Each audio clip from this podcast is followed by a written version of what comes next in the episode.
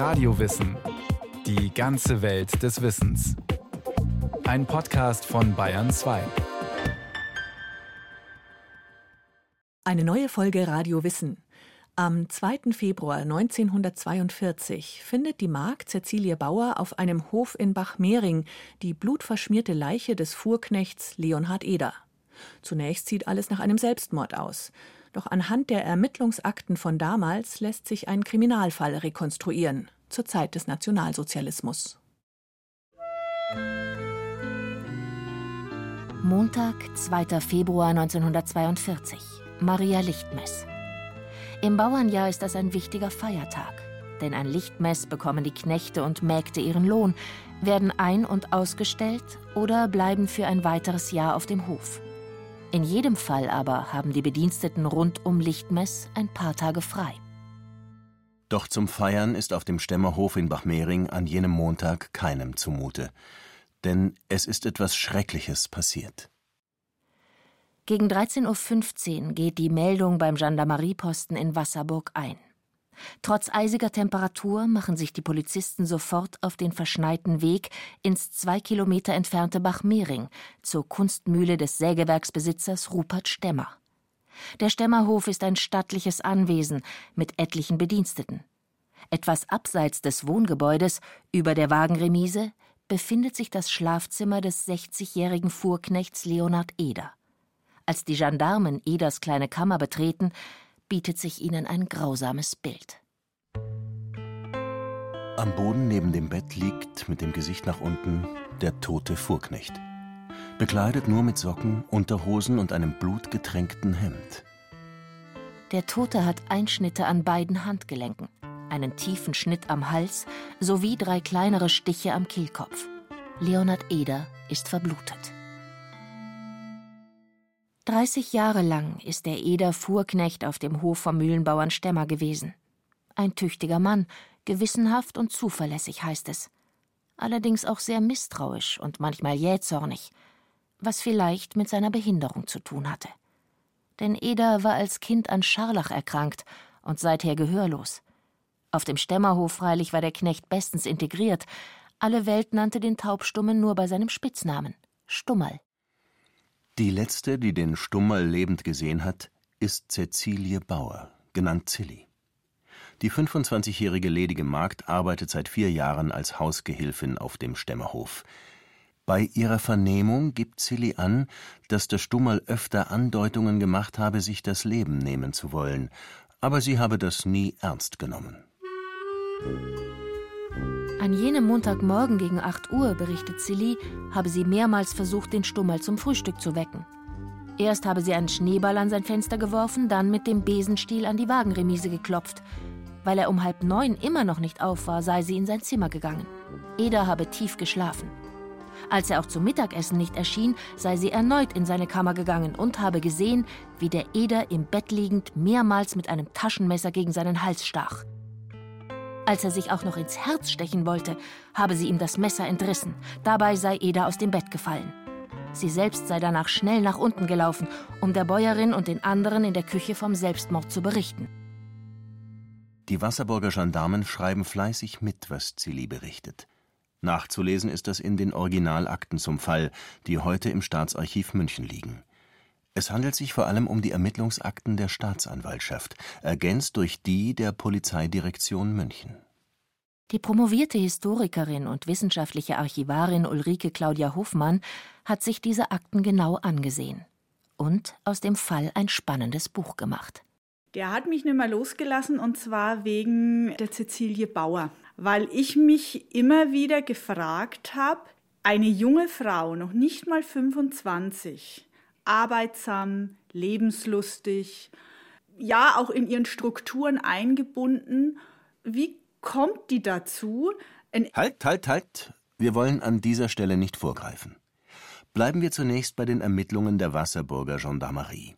Für die ist der Fall ganz klar. Im ersten Polizeibericht vom 2. Februar 1942 heißt es Nach den vorgeschilderten Umständen ist eine Einwirkung Dritter ausgeschlossen. Selbstmord also.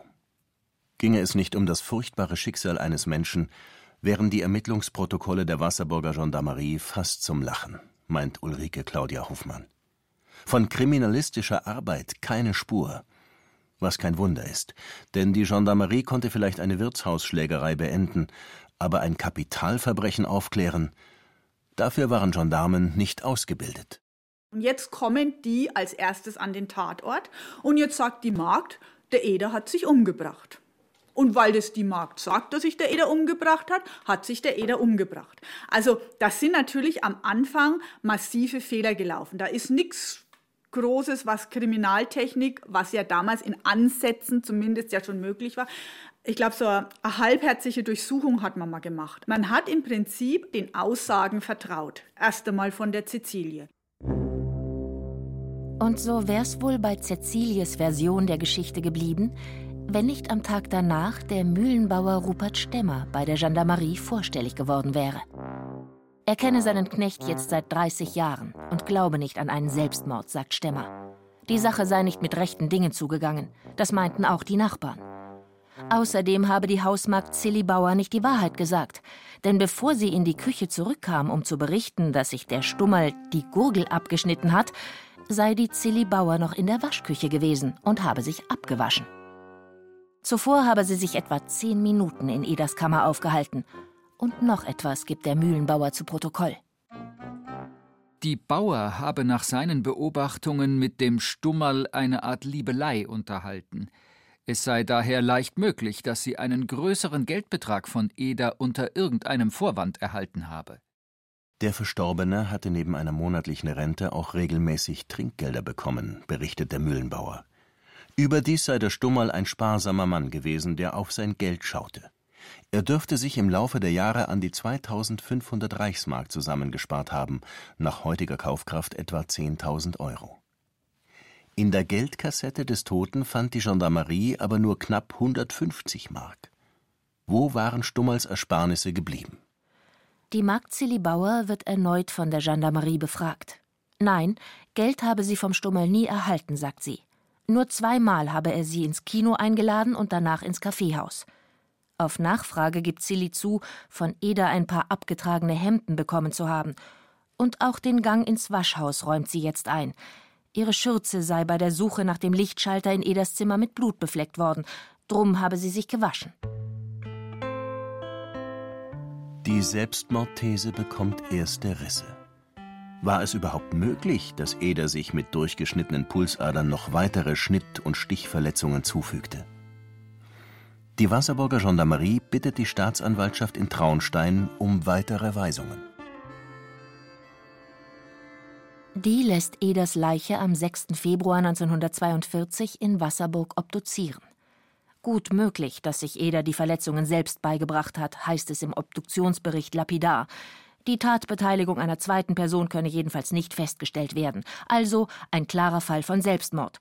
So verfügt es dann auch die Staatsanwaltschaft in Traunstein. Professionelle Ermittlungsarbeit sieht anders aus, meint die Historikerin Ulrike Claudia Hofmann. Den Wasserburger Landgendarmen könne man das nicht zum Vorwurf machen, aber das Erstaunliche ist eher, dass man auch bei der Staatsanwaltschaft dem gar nicht groß nachgegangen ist. Auch der Obduktionsbericht, also der ist ja mehr als seltsam, wo es dann heißt, es sei nicht ausgeschlossen, dass er sich umgebracht hat. Der Kripo in München, die hat da gleich die entscheidenden Fragen gestellt, wie das überhaupt ein Selbstmord hätte sein können. Nachdem der Fall wieder aufgewickelt wurde, aber in Traunstein, die Staatsanwaltschaft, die haben das alles so durchgehen lassen. Und es wurde ja auch schon als Selbstmord nach München gemeldet. Und eigentlich wäre die Cäcilie durchgekommen, wenn sie nicht den Fehler gemacht hätte, darüber zu quatschen. Nämlich, sie hat es ihrer Schwester erzählt. Und die geht drei Monate nach der Tat zur Polizei. Sonntag, 10. Mai 1942, 20.45 Uhr. Die 31-jährige Auguste Brandl, geborene Bauer, erstattet auf der Polizeiwache am Münchner Hauptbahnhof Strafanzeige wegen Mordes. Sie beschuldigt ihre jüngere Schwester Cäcilie Bauer, in Bachmering den Dienstknecht Eder in seinem Schlafzimmer ermordet zu haben. Jetzt übernimmt die Münchner Kripo den Fall. Und Auguste, genannt Gusti, packt aus. Drei Wochen nach Eders Tod habe sie ihre Schwester Zilli in Wasserburg besucht. Zilli sei auffallend nervös gewesen und habe ihr schließlich bei einem Spaziergang alles gestanden. Dass sie mit dem taubstummen Eder intim gewesen war, ihm das Heiraten versprach, worauf ihr der Eder zweimal einen größeren Geldbetrag gegeben hatte. Zilli habe das Geld aber nicht für eine künftige Ehe, sondern für ihren aufwendigen Lebensstil verbraucht. Als der fast 60 Jahre alte Fuhrknecht Eder die 25-jährige Zilli immer heftiger zum Heiraten drängte, habe diese beschlossen, jenen zu töten. Damit war sie eröffnet, die Ermittlungsakte Cäcilie Bauer. Und so heißt auch das Buch der Münchner Archivarin Ulrike Claudia Hofmann. Der Kriminalfall, der darin aufgerollt wird, liest sich spannend, aber für die Familie Bauer in Wolfratshausen war er eine furchtbare Tragödie. Die Eltern, völlig verzweifelt, glaubten unverbrüchlich an Zillis Unschuld. So sahen es auch die anderen Geschwister. Im kleinstädtischen Milieu von Wolfratshausen lebte die Familie Bauer in ärmlichen Verhältnissen. Sieben Kinder. Der Vater, Hilfsarbeiter bei der Bahn, trank viel, die Mutter war Zugehfrau, das Geld war stets knapp und Mangelernährung an der Tagesordnung. Für die Cäcilie war es ja schon ein sozialer Aufstieg fast als Magd, wo eine Anstellung zu bekommen. Und da sieht man, wie prekär eigentlich auch die Verhältnisse waren und immer geblieben sind. Für Mädchen war einfach kein Platz für Schule, für Bildung. Da war sofort Arbeiten und am Anfang hat sie sich ja durch kurzfristige Arbeitsverhältnisse, da hat sie mal, war sie mal ein Hütemädchen, da hat sie mal im Haushalt geholfen, aber das war ja nie was Dauerhaftes. Zilli wollte raus aus der Armut, und hatte es gut erwischt mit ihrer Festanstellung als Magd auf dem Stämmerhof. Aber diese Anstellung verliert sie kurz nach den blutigen Ereignissen in Bachmering. Und mehr noch. Die Münchner Kripo packt nun das ganze Repertoire kriminaltechnischer Methoden aus und stellt die richtigen Fragen. War Eder eigentlich Links- oder Rechtshänder? Wie passt das zu seinen Verletzungen? Und kann es so gelaufen sein, wie Zilli behauptet? Das ist sozusagen das Entscheidende auch, dem die Kriminaler nachgehen. Die fordern die Akten aus Traunstein an, aber auf die verlassen sie sich nicht, sondern sie fahren dann selber nochmal nach Bachmering und befragen alle nochmal neu. Und man sieht es auch wirklich in den Akten, wo sie sich immer diese Passagen, wo sie auch den Bauern fragen, nach der Händigkeit vom Eder, ob er Rechts- oder Linkshänder war, das ist auch unterstrichen. Also man sieht genau, das waren für sie die entscheidenden Fragen. Drei Tage lang ermitteln die Münchner Kriminalbeamten vor Ort. Sie sehen in Traunstein die Ermittlungsakten ein, nehmen die Tatwaffe an sich und vernehmen erneut die Angestellten und Familienmitglieder vom Stämmerhof. Am 16. Mai 1942 veranlassen die Münchner Kripo-Beamten die Verhaftung der Magd Cäcilie Bauer. Die lebt seit ihrer Entlassung wieder daheim in Wolfratshausen. Die dortige Gendarmerie hat Weisung, dass sie nach München gebracht wird und sie kommt auch sofort in Untersuchungshaft und die Vernehmungen, die sind, also die wird gegrillt. Zwei Tage lang wird Cäcilie im Kriminalkommissariat München intensiv verhört. Sie verstrickt sich in Widersprüche. Nach stundenlangem Leugnen gesteht sie schließlich, was auf dem Stämmerhof an Lichtmess wirklich passiert war, wie sie dem Stummerl am Vorabend ein Glas Bier brachte und darin 16 Schlaftabletten auflöste, in der Hoffnung, er würde daran sterben wie er am nächsten Morgen nur im Tiefschlaf dalag und sie ihm dann die Pulsadern aufschnitt, und wie sie zur Mittagszeit erneut zum Messer griff, weil der Stummerl immer noch nicht tot war, aber wieder wach. In jenem Augenblick schnitt Silly dem taubstummen Eder den Hals durch und verpasste ihm ein paar Stiche am Kehlkopf. Um einen Selbstmord vorzutäuschen, warf ich ihn auf den Boden, wobei ich ihn beim Genick packte. Das Messer legte ich in sein Bett. Die kaltblütige Cäcilie Bauer zeigt Reue. Aber nur ein wenig. Sie sei nicht allein schuld gewesen, behauptet sie. Die Melkerin Kantler vom Stämmerhof habe sie ermuntert, mit dem alten Eder ein Liebesverhältnis anzufangen und ihm das Geld aus der Tasche zu ziehen. Silly beschuldigt auch ihre älteste Schwester Gusti schwer. Die habe vom Mordplan gewusst und ihr den Tipp mit den Schlaftabletten gegeben. Celi gibt zu, dass sie dem Eder immer wieder das Heiraten versprochen und er ihr dafür an die 3000 Reichsmark gegeben habe. Das Geld habe sie aber nicht für die Aussteuer verwendet, sondern buchstäblich verjubelt, im Kino, im Kaffeehaus und für Zitterunterricht in Wasserburg. Auch der Schwester Gusti, die in Geldnot war, habe sie was gegeben. Im Lauf der Verhöre war deutlich geworden, was alle am Stämmerhof insgeheim wussten. Die 25-jährige Magd Silly Bauer hatte nicht nur ein intimes Verhältnis mit dem taubstummen Eder, sondern auch mit dem über 30 Jahre älteren Müller Josef Zeitler. Beiden hatte die junge Frau das Heiraten versprochen und ihnen immer wieder Geld abgeknöpft. Als der Eder immer heftiger auf Hochzeit drängte, versuchte sie den Taubstummen loszuwerden. In mehreren Anläufen. Ende 1941 mit Rattengift, was beim Eder aber nur schweren Durchfall auslöste, im Februar 1942 dann mit Schlaftabletten.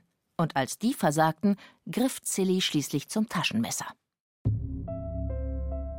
Zehn Tage nach ihrer Festnahme wird Zilli Bauer in das Gefängnis München-Stadelheim überstellt und der Fall der Justiz übergeben.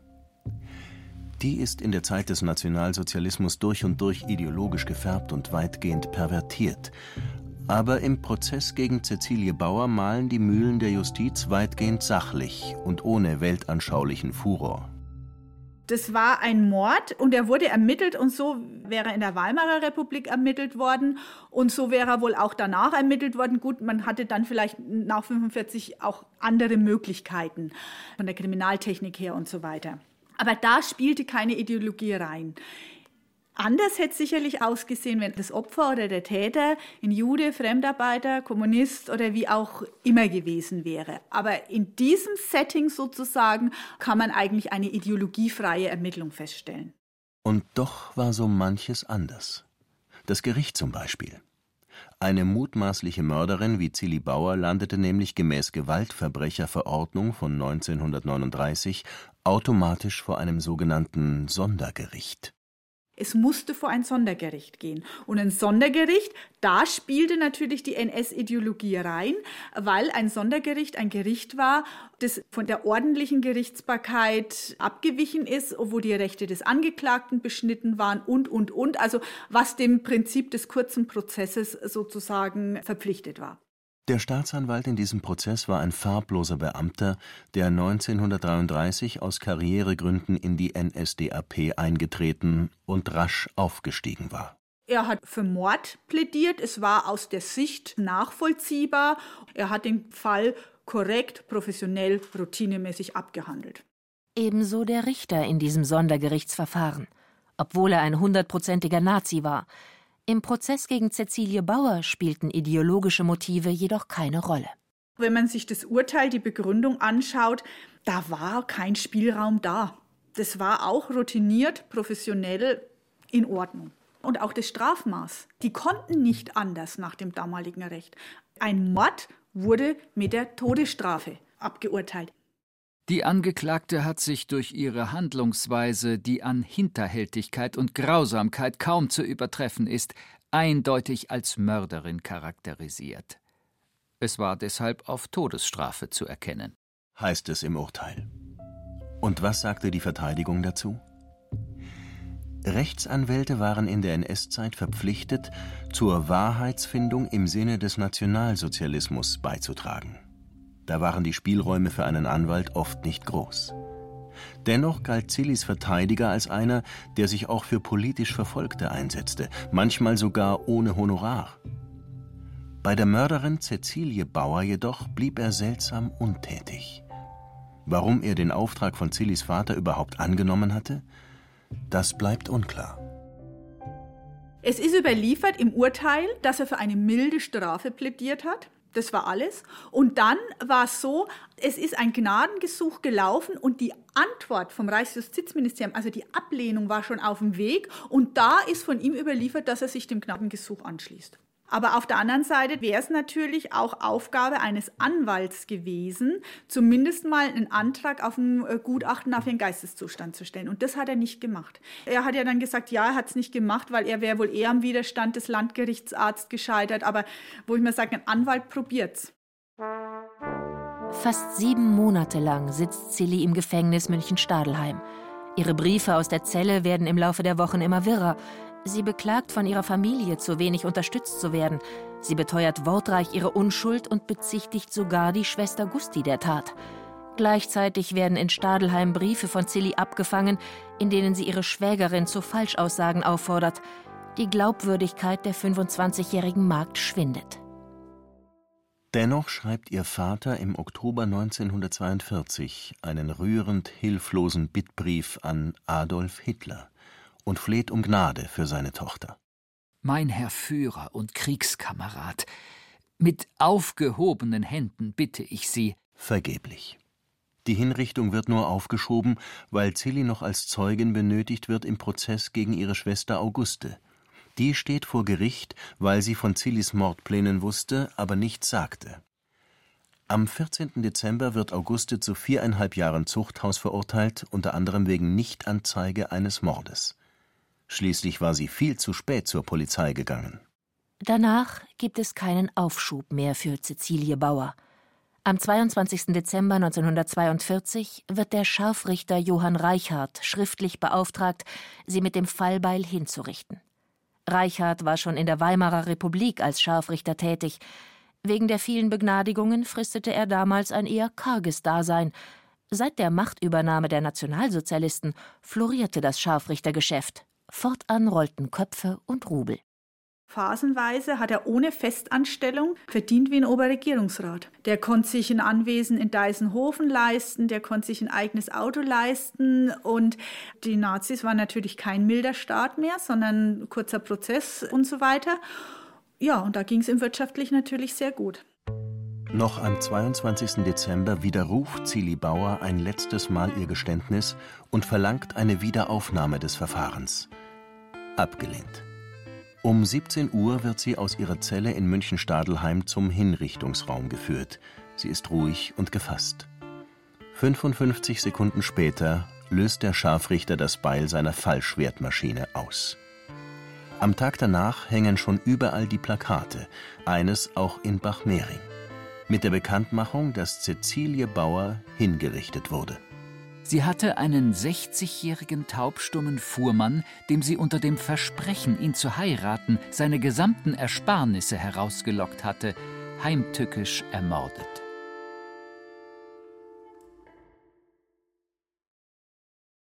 Das war Radio Wissen, ein Podcast von Bayern 2. Autor Thomas Grasberger, Regie Christiane Klenz. Es sprachen Caroline Ebner, Udo Wachtfeitel, Anna Greiter und Christian Schuler. Technik Peter Preuß, Redaktion Thomas Morawetz. Wenn Sie keine Folge mehr verpassen wollen, abonnieren Sie Radio Wissen unter bayern2.de slash podcast.